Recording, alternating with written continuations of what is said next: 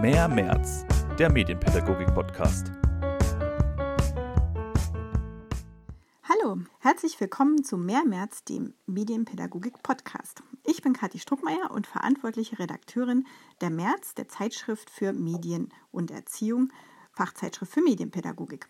Wir erscheinen sechsmal im Jahr, einmal davon als März Wissenschaft und die zweite Ausgabe in diesem Jahr, 21, widmet sich dem Thema Eltern und Medien. Und ich freue mich auf das Interview, was jetzt gleich stattfinden wird, mit den FachredakteurInnen, nämlich Klaus Lutz und Nadine Kloß, wo wir einfach ein bisschen hinter die Kulissen blicken wollen. Wie ist diese März entstanden? Was steckt hinter dem Konzept? Was war schwierig? Was lief gut? Und ja, was kann man einfach aus der Lektüre des kommenden Heftes mitnehmen? Dazu begrüße ich ganz herzlich erstmal Klaus Lutz, den Leiter des Medienzentrums Parabol in Nürnberg, außerdem Fachberater im Bezirk Mittelfranken und auch Mitglied unserer März-Redaktion und zwar schon seit vielen Jahren. Hallo, lieber Klaus. Und als Einstiegsfrage würde ich gerne wissen, bei den vielen Sachen, die du so als Medienpädagoge machst, was ist da eigentlich deine allerliebste Tätigkeit? Oh, meine Lieblingsaufgabe als Medienpädagoge ist, glaube ich, nach wie vor Vorträge, Elternabende zum Thema äh, Mediennutzung von Kindern und Jugendlichen. Äh, da gibt es natürlich auch einen Grund dafür, weil äh, das zunehmende Alter äh, macht einen da eher erfahrener und gelassener. Und äh, ähm, meine Erfahrung ist auch vor allem in der Elternarbeit, dass sich Eltern eher von jemand, der schon einen Erziehungsprozess hinter sich hat, beraten lässt, als von jemand, der erst noch einen Erziehungsprozess vor sich hat, sage ich mal. Ähm, und da wird man ernster genommen oder die Leute fühlen sich da besser beraten von jemand, der, der da einfach persönliche Erfahrung einerseits in der Beratung von Eltern hat zum Thema Medien, aber auf der anderen Seite auch wirklich auch einen persönlichen Erziehungsprozess hinter sich gebracht hat. Und das ist ein Vorteil einfach. Super, vielen Dank. Jetzt sitzen wir auch heute wieder zu viert hier, leider diesmal nicht wie beim letzten ähm, Fachredakteurinnen-Talk live vor Ort wegen der Corona-Situation, deswegen online. Ähm, ich bin auch wieder dabei, Anna Penz aus der Redaktion von der März und ich darf ganz herzlich noch die Nadine Kloß begrüßen. Wenn die Nadine nicht gerade bei uns eine Fachredaktion betreut, äh, ist sie Redakteurin bei der Flimmo. Das ist eine Zeitschrift zur Programmberatung für Eltern und äh, ist aber auch äh, in der direkten Elternarbeit tätig und auch in der Multiplikatorinnenfortbildung. Nadine, was ist denn bei dir so beruflich deine Lieblingsbeschäftigung? Ähm, es gibt mehrere tatsächlich. Ich kann mich ja eh immer schwer festlegen, deshalb, aber ich suche mir jetzt zwei raus. Und zwar wirklich in der Flimmo-Arbeit macht es natürlich Spaß. Ähm, wir sind ja eine Beratung für Bewegtbild, also Fernsehen und aber alles, was du sonst im Netz auch schauen kannst. Ähm, das heißt, mein Arbeitsalltag dreht sich voll oft drum, einfach Dinge, also Bewegtbild zu sichten. Und ähm, das ist schon was Tolles. Also während der Arbeit im Grunde tolle Filme gucken zu können. Gut, es sind auch schwierige Themen dabei oder auch mal Sachen, die langweilen oder nicht so Spaß machen. Aber eigentlich ist das was Tolles. Also Filme gucken können und oder Serien oder Dokumentationen und drüber schreiben zu können. Es ist aber eine stille Arbeit, die so vom Bildschirm stattfindet. Und ähm, wie du schon gesagt hast, sind wir auch immer mal unterwegs auf Elternabenden, Fachkräftefortbildungen und, und, und.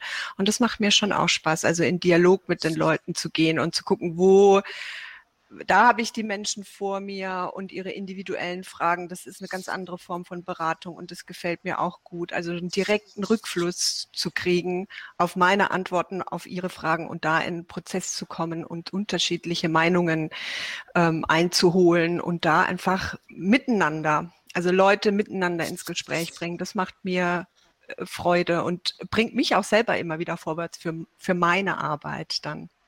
Unsere erste Frage, die wir auch anderen ähm, Gästen stellen in diesem Podcast bei diesem Thema jetzt, ist die erste äh, spontane Assoziation, die euch kommt zum Thema Eltern und Medien. Klaus. Zunehmend Stress im Alltag äh, mit den Kindern und Jugendlichen zu Hause sind, ähm, was die Mediennutzung und die Mediennutzungszeiten vor allem angeht. Mhm. Nadine? Ganz spontan, es gibt nicht die Eltern und Eltern müssen ganz schön verdammt viele Hausaufgaben machen im Moment, wenn man die rasante Entwicklung der Medienlandschaft sich anschaut und brauchen dafür absolut Unterstützung, um das leisten zu können. Da direkt die Frage an euch beiden. Also Eltern und Medien, das ist euer großes Heftthema. Warum habt gerade ihr euch dann für dieses Thema entschieden? Anknüpfen an das, was die Nadine gesagt hat, ähm, in den letzten Jahren ist da wirklich sehr, sehr viel zugekommen auf die Familien und damit ähm, auf die Eltern und Erziehungsaufgaben, ähm, die sie zu leisten haben. Sie bekommen eher die Unterstützung nicht von den Schulen und äh, von den Kitas und von den anderen Bildungseinrichtungen, wo ihre Kinder sind, sondern es wird ihnen eher nochmal als Problem ähm, geschildert, dass ihre Kinder Entwicklungsproblematiken haben, Aufmerksamkeitsproblematiken oder irgendwelche andere Auffälligkeiten und sie sollen nochmal nach der Mediennutzung schauen. Also es gibt da im Moment noch kein großes Miteinander der Bildungsinstitutionen, was die Medienerziehung angeht, sondern die Eltern sind eigentlich ein bisschen alleingelassen mit dieser großen Medienflut und mit diesen Mediennutzungsenergie, die ihre Kinder und Jugendliche zu Hause haben. Ähm, und es ist einfach ein täglicher Stress geworden, diese Mediennutzung zu regulieren. Es gibt Erziehung ist immer Stress und ist immer anstrengend, aber es gibt in vielen anderen Beziehungsfragen eher bestimmte Wellen, in denen man sich immer wieder um eine bestimmte Fragestellung kümmern muss. Ähm, aber bei den Medien, die beschreiben viele Eltern ähm, bei Elternabende, dass es früh losgeht, ja, mit äh, dem Stress, äh, Handy am Frühstückstisch, sage ich mal, ähm, holstedtartig, und abends, wann äh, hörst du mit dem Computerspielen auf und gehst ins Bett, aufhörst. Und es ist äh, eine sehr energieraubende ähm, Sache und die Eltern bekommen da eher auch über wissenschaftliche Studien von außen noch den Druck, äh, dass sie da gucken müssen, um das sehr stark einzuschränken, sonst äh, sinken die Bildungschancen ihrer Kinder, sonst gibt es äh, bestimmte Fehlentwicklungen. Und in diesem, äh, in, in, diesem Spannungsfeld zwischen der Lust der Kinder und Jugendlichen, sich mit Medien zu beschäftigen, das einzuschränken und dem Druck von außen, dass sie für ihr Kind doch das Beste wollen und über Studien immer wieder unter den Druck gesetzt werden oder immer wieder gespiegelt bekommen, ähm, dass ihre Kinder sich eventuell nicht gut entwickeln könnten, wenn sie nicht einschreiten bei der Mediennutzung. Unter dem alltäglichen Druck stehen die Eltern und da brauchen sie dringend Unterstützung. Klaus hat schon sehr toll alles zusammengefasst und treffend. Ich würde noch den Aspekt dazu nehmen, dass ich es auch wichtig finde, dass wir als Medienpädagoginnen auch immer wieder uns, uns überprüfen. Also gerade die, die Materialien für Eltern machen oder Kurse oder Veranstaltungen jedweder Art, dass wir auch immer wieder auf uns gucken und überprüfen, welche Haltungen haben wir gegenüber Eltern, was denken wir, was Eltern wissen müssen und, und nochmal drauf schauen, was brauchen die eigentlich und gegebenenfalls da auch immer wieder uns Inspirationen holen und uns verändern und sagen, wir machen wir schauen nochmal auf unsere eigenen Angebote, unsere eigenen Haltung.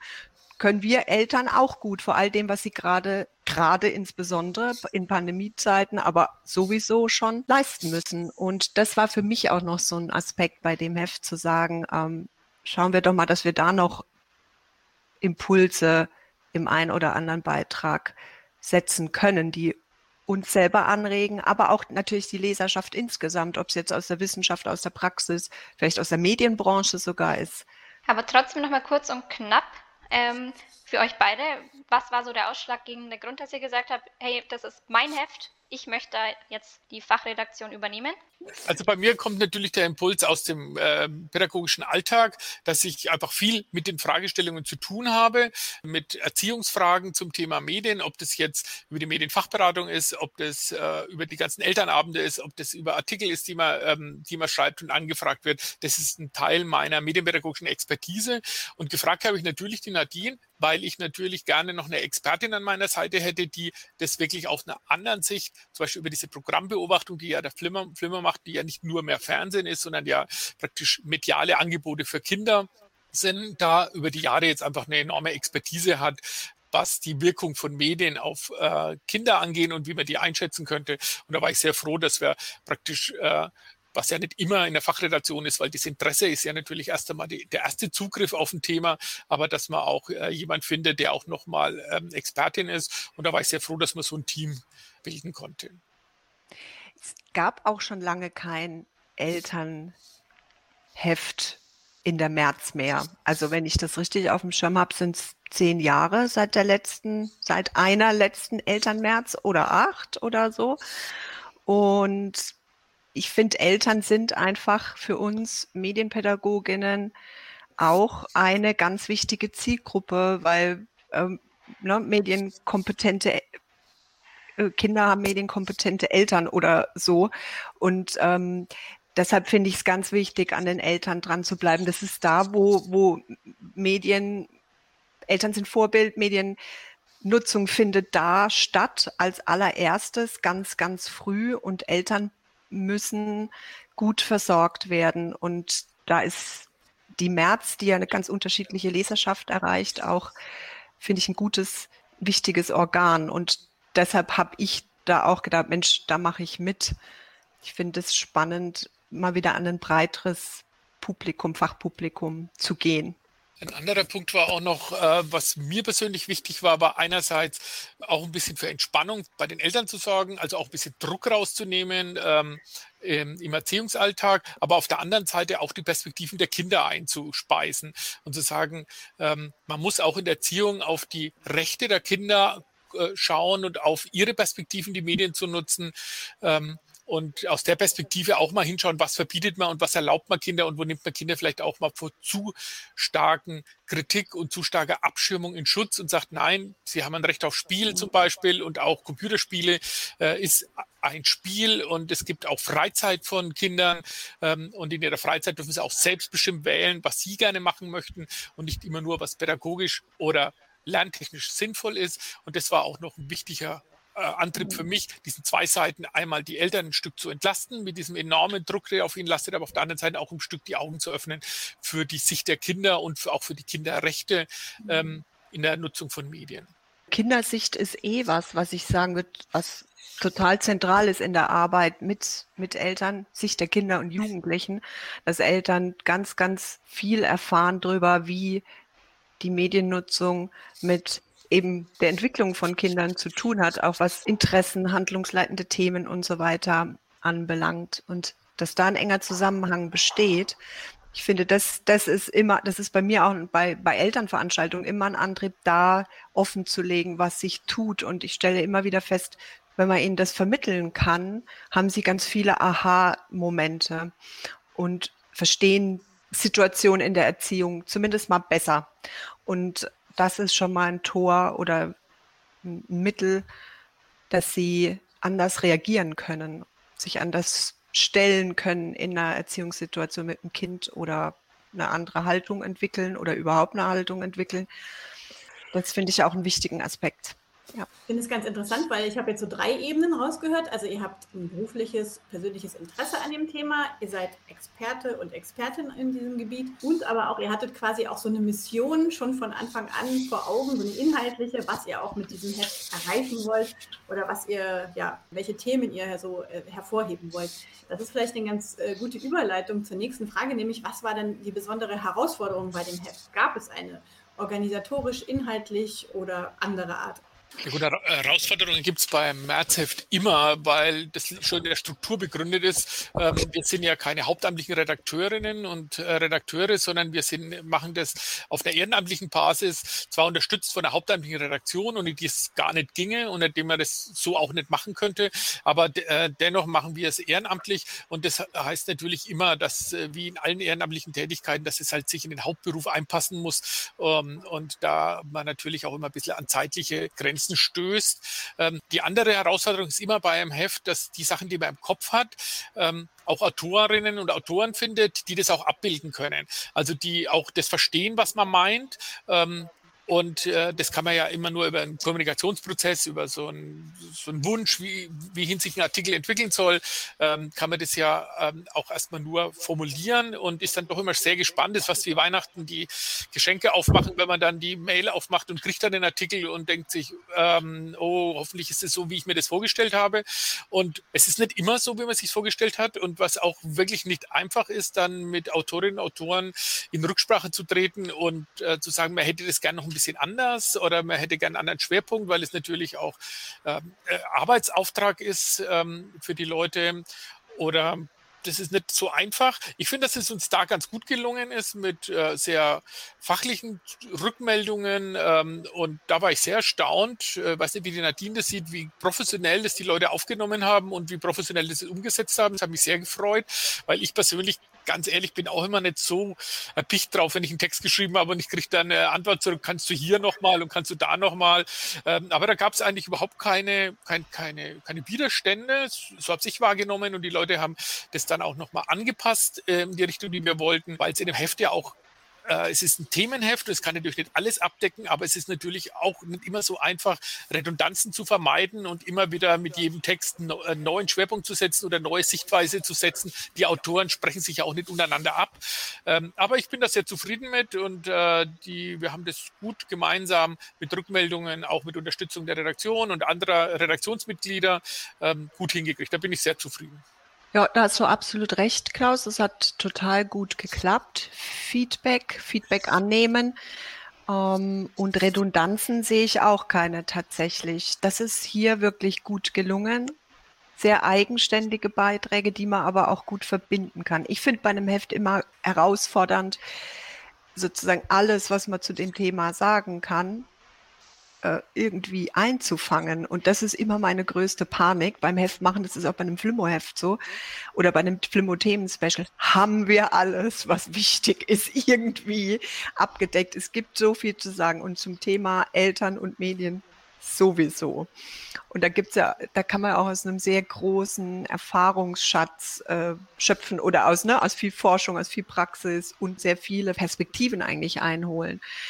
Da bin ich immer fürchterlich nervös. Kriegt man das gut hin? Und ich finde, es ist da gelungen, aber ich bin trotzdem total froh, dass es die Möglichkeit gibt, dass wir auch noch Themen in die Podcasts packen.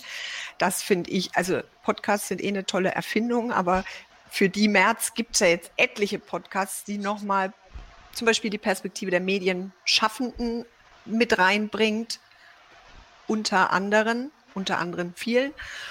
Das finde ich eine ganz tolle Sache, dass es also im Grunde online in einem anderen Medium weitergeht und wir das Thema noch mal mehr füllen können und anreichern können. Jetzt habt ihr beide auch schon so ein bisschen angesprochen, dass ihr wirklich sehr konkrete Vorstellungen hattet, was in euer Heft kommt. Was lag euch denn bei der Zusammenstellung von den Themen und den Zusammenstellungen dann auch von den AutorInnen, die ihr angefragt habt, denn besonders am Herzen?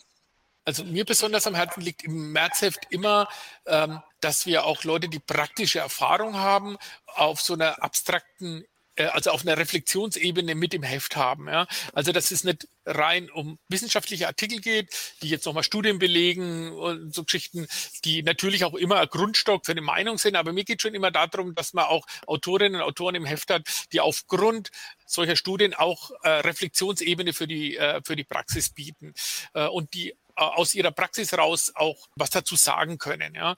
Und das ist uns gut gelungen, finde ich. ich äh, neben einem äh, eher wissenschaftlichen Artikel vom äh, DI, die das sehr gut gemacht haben, die jetzt mal so einen Überblick gezeigt haben, was es so an, an Anforderungen aus Studien heraus, was es an Anforderungen an die äh, Familien heutzutage gibt, aber dass man dann doch auch sehr praxisnah eingestiegen sind und Reflexionen und Meinungen von Leuten mit im Heft haben, die eher aus so einer reflektierten Praxis raus diese Familiensituation und die Erziehung in den Familien beleuchten.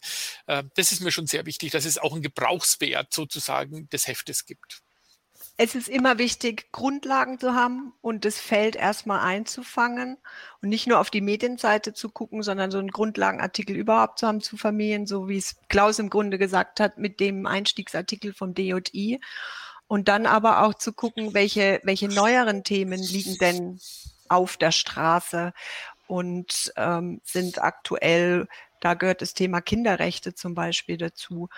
Ich fand es für mich wichtig, das hatte ich vorhin schon mal gesagt, auch zu sagen, wir brauchen selber auch neue Impulse. Ähm, es ist sehr wichtig, auf alle Eltern zu gucken, sowieso und jetzt gerade in Pandemiezeiten erst recht. Und die haben einfach alle total viel zu wuppen und es gibt welche, denen es besser gelingt und, denen, und welche, denen es nicht so gut gelingt und können wir da uns auch nochmal inspirieren, hinterfragen und wir selbst eben als, als Fachkräfte uns Impulse holen und, und Anregungen. Deshalb finde ich, fand ich auch, fand alle Beiträge spannend auf ihre Art fand aber gerade das Interview mit der Ursula Kluge von der Aktion Jugendschutz sehr bereichernd. Es ist ein Rundumschlag. Man könnte zu jeder Frage noch viel, viel mehr sagen. Aber da steckt unheimlich viel drin, finde ich. Und eben auch dieser Hinweis, schaut auf Angebote, die die Eltern erreichen und seid da kreativ. Also da finde ich, steckt ganz viel drin. Das hat mich zum Beispiel wieder angeregt, auch in meiner Arbeit, andere Aspekte mit reinzunehmen oder ein bisschen anders zu denken. Also das ist überhaupt vielleicht zu ergänzen, nochmal zu sagen, was ähm, warum ich gerne ein Heft mache, ist, das ist auch eine persönliche Fortbildung. Also man hat ein Thema, in dem man, in dem man drinsteckt, das einen interessiert, aber über das nochmal drüber nachdenken, wie, was ist wichtig für Familien, äh, kommt man nochmal anders ins Nachdenken über die, über die, über das Thema und im Lesen der Texte und im Einordnen der Texte ist es einfach wirklich auch nochmal für einen persönlich eine Fortbildung. Äh, und deswegen mache ich auch sehr, sehr gern Hefte, obwohl es manchmal zeitlich anstrengend ist, aber das bringt dann einfach wirklich mhm. weiter, ein Heft zu machen. Ja, also zum Beispiel wieder in diesem ähm, Interviewbeitrag zum Thema Haltung geht es ja da auch eine Frage lang. Das fand ich auch nochmal sehr spannend für mich mitzunehmen, gerade vor dem Hintergrund, wenn man Texte schreibt, da hast du ja keine Zielgruppe vor dir, mit der du ins Gespräch kommst, wenn du sie berätst dann ne, in Textform. Wie kann man das machen? Oder eben, wie kann man dem mehr Raum einräumen, wenn ich auf einer Elternveranstaltung bin oder eben mit Fachkräften arbeite, die wiederum mit Eltern arbeiten. Also da habe ich auch selber eben viel rausgezogen für mich. Oder zum Beispiel, wenn ich das noch sagen kann. Ich fand auch den, den Artikel von Wolfgang Reismann und Co. dann spannend zu sehen, Mensch, was können Eltern eigentlich alles? Also um sich Gehör zu verschaffen und dann aber im Umkehrschluss auch wieder, das sind die Eltern, die es können, weil sie die Ressourcen haben und weil sie medienkompetent sind, aber und sie können sich dadurch Gehör verschaffen, aber was ist mit denen, die diese Ressourcen, diese Medienkompetenz nicht haben? Ich habe jetzt schon aus deiner Antwort rausgehört, Nadine. Meine nächste Frage wäre jetzt nämlich eigentlich gewesen, hattet ihr einen äh, Lieblingstext? Und ich würde jetzt mal interpretieren, dass dein Lieblingstext das Interview mit der Ursula Kluge war, was ja auch wirklich, wie du sagst, ein Rundumschlag und sehr spannend ist. Klaus, hattest du denn sowas wie einen Lieblingstext? Entweder einen, der dir besonders gefallen hat oder den du besonders gut gelungen fandest oder wo du viele Impulse, Denkanreize drin siehst? Ähm, ja, mein Lieblingstext und meine Lieblingsperspektive auch ähm, ist wirklich diese Kinderrechtperspektive. Ja. Ähm, das finde ich gut. Das war ein Impuls von der Nadine, dass wir das ähm, mit reinnehmen. Und wie die Nadine vorhin gesagt hat, das bringt dann bestimmte Sachen weiter. Und das hat mich auch nochmal wirklich bestärkt darin, auch in dieser Elternarbeit nochmal zu sagen, Leute, ihr müsst auch, ihr könnt nicht einfach nur Kinder erziehen, ja, sondern ihr müsst auch gucken, was sind die Bedürfnisse eurer Kinder. Und ihr müsst sie, und das sehe ich auch in der Jugendarbeit so, auch manchmal verteidigen anderen gegenüber, die in diese, die, die diese Rechte einfach immer wieder absprechen wollen.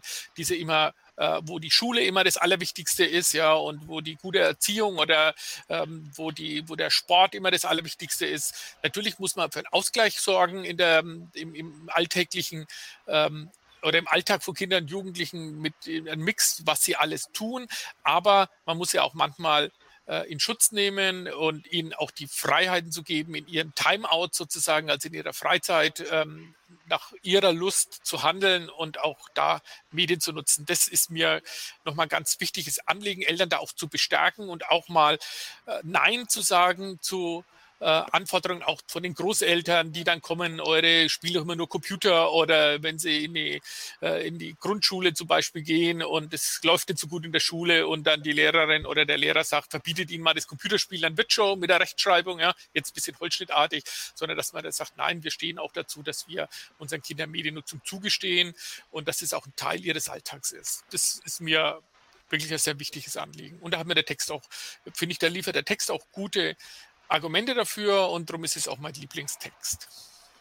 Äh, ihr habt ja jetzt auch schon viele eurer oder der Texte, die in der März erscheinen werden, angesprochen und ja, es sind total unterschiedliche Perspektiven, unterschiedliche äh, Blickrichtungen auch. Äh, Gibt es denn so eine zentrale Aussage, die ganz übergreifend sich durch das Heft zieht? Es gibt keine Patentrezepte. In manchen Texten wird das ganz klar formuliert und in anderen wird es quasi auf einer abstrakteren Ebene formuliert.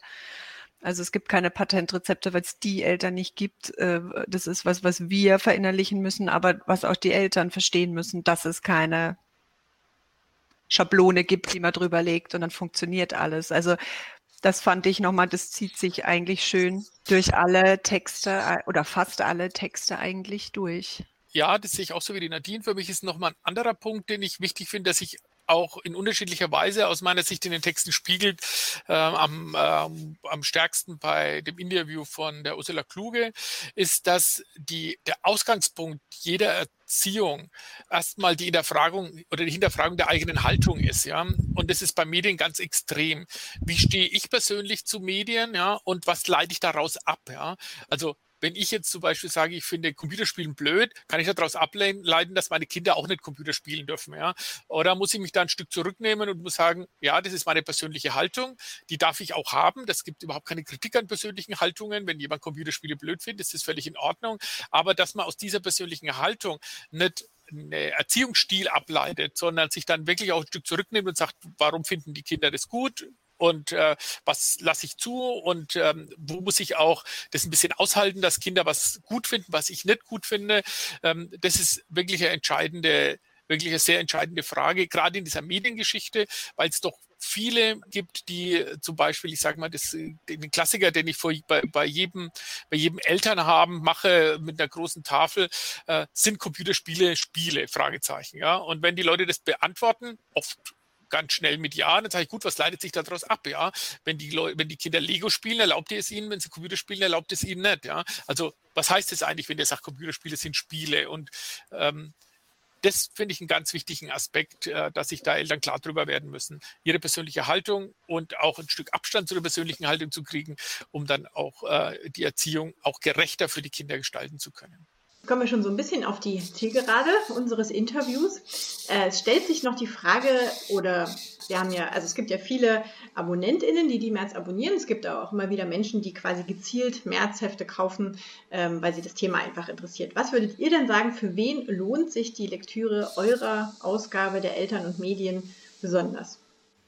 Also ich denke, die primäre Zielgruppe ist ähm, äh, Fachkräfte, die mit ähm, Elternberatung zu tun haben. Also das ist die äh, Mitarbeiterin in der Kita, äh, wie die Lehrerin in der Grundschule, äh, wie die, äh, die hauptamtliche Betreuerin einer Pfadfindergruppe oder solche Geschichten. Also eher die Leute, die die auf die die andere Kinder ähm, äh, betreuen und auch Eltern eventuell betreuen ähm, in, und begleiten ähm, in ihrer täglichen Medienerziehung und als zweite Zielgruppe natürlich Eltern, für die natürlich auch ein Stück Entlastung in dem Heft ähm, da ist. Trotzdem ist es so, dass im Alltag eigentlich ähm, Eltern weniger Fachliteratur über Erziehung lesen, wie das ist das, was die Nadine vorhin gesagt hat, sondern eher mal ähm, die zehn Gebote der Medienerziehung. Ja?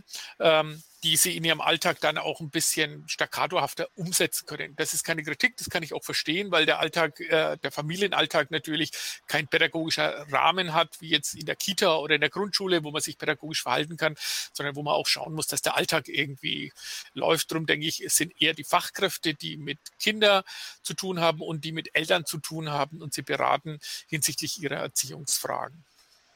Sehe ich auch so. Das ist die, die Kernzielgruppe, für die das Heft, für die die Themenauswahl Heft und Podcasts ähm, was bringt für die tägliche Arbeit.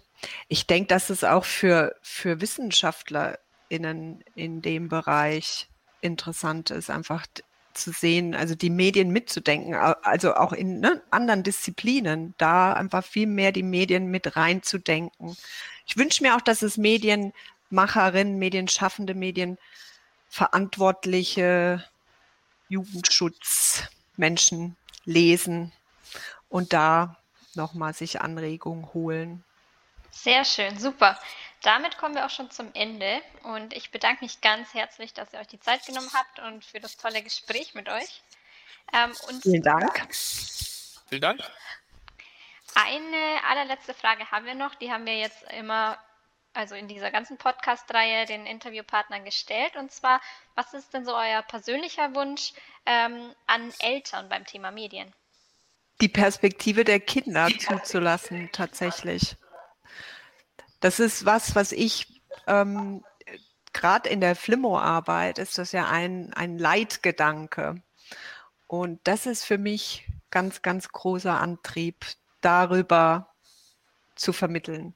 Ja, das sehe ich auch. Das würde ich auch an, an, an Platz 1 setzen und an Platz 2 würde ich schon auch setzen, ähm, die Eltern auch ein Stück zu unterstützen oder ein Stück darin zu bestätigen, ähm, dass sie auch einen eigenen Weg finden können ihre, äh, in der Erziehung ihrer Kinder, dass nicht, dass es keine Norm gibt und dass sie sich nicht an der Norm halten müssen und dass sie auch ein bisschen ähm, Vertrauen in ihre Erziehungsarbeit haben. Das ist so ein bisschen wie wenn man einen Apfel im Garten vergräbt, ja, und äh, fünf Jahre passiert da gar nichts und im sechsten Jahr steht auf einmal Apfelbaum da, ja, und man kann sich kaum mehr dran erinnern. Das ist auch ein bisschen Erziehung. Erziehung ist nicht wie auf dem Hundeplatz, wo man sofort Befehl und Gehorsam umsetzen kann, sondern äh, man pflanzt was ein und äh, keine keine Auseinandersetzung und keine Bemühung in einer, in einer zugewandten Weise zu dem Kind ist wirkungslos, sondern die Wirkung zeigt sich manchmal etwas verzögert.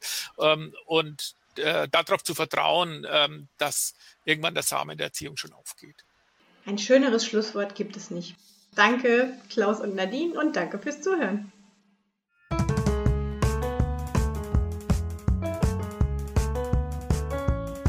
Das war Mehr März, der Medienpädagogik-Podcast.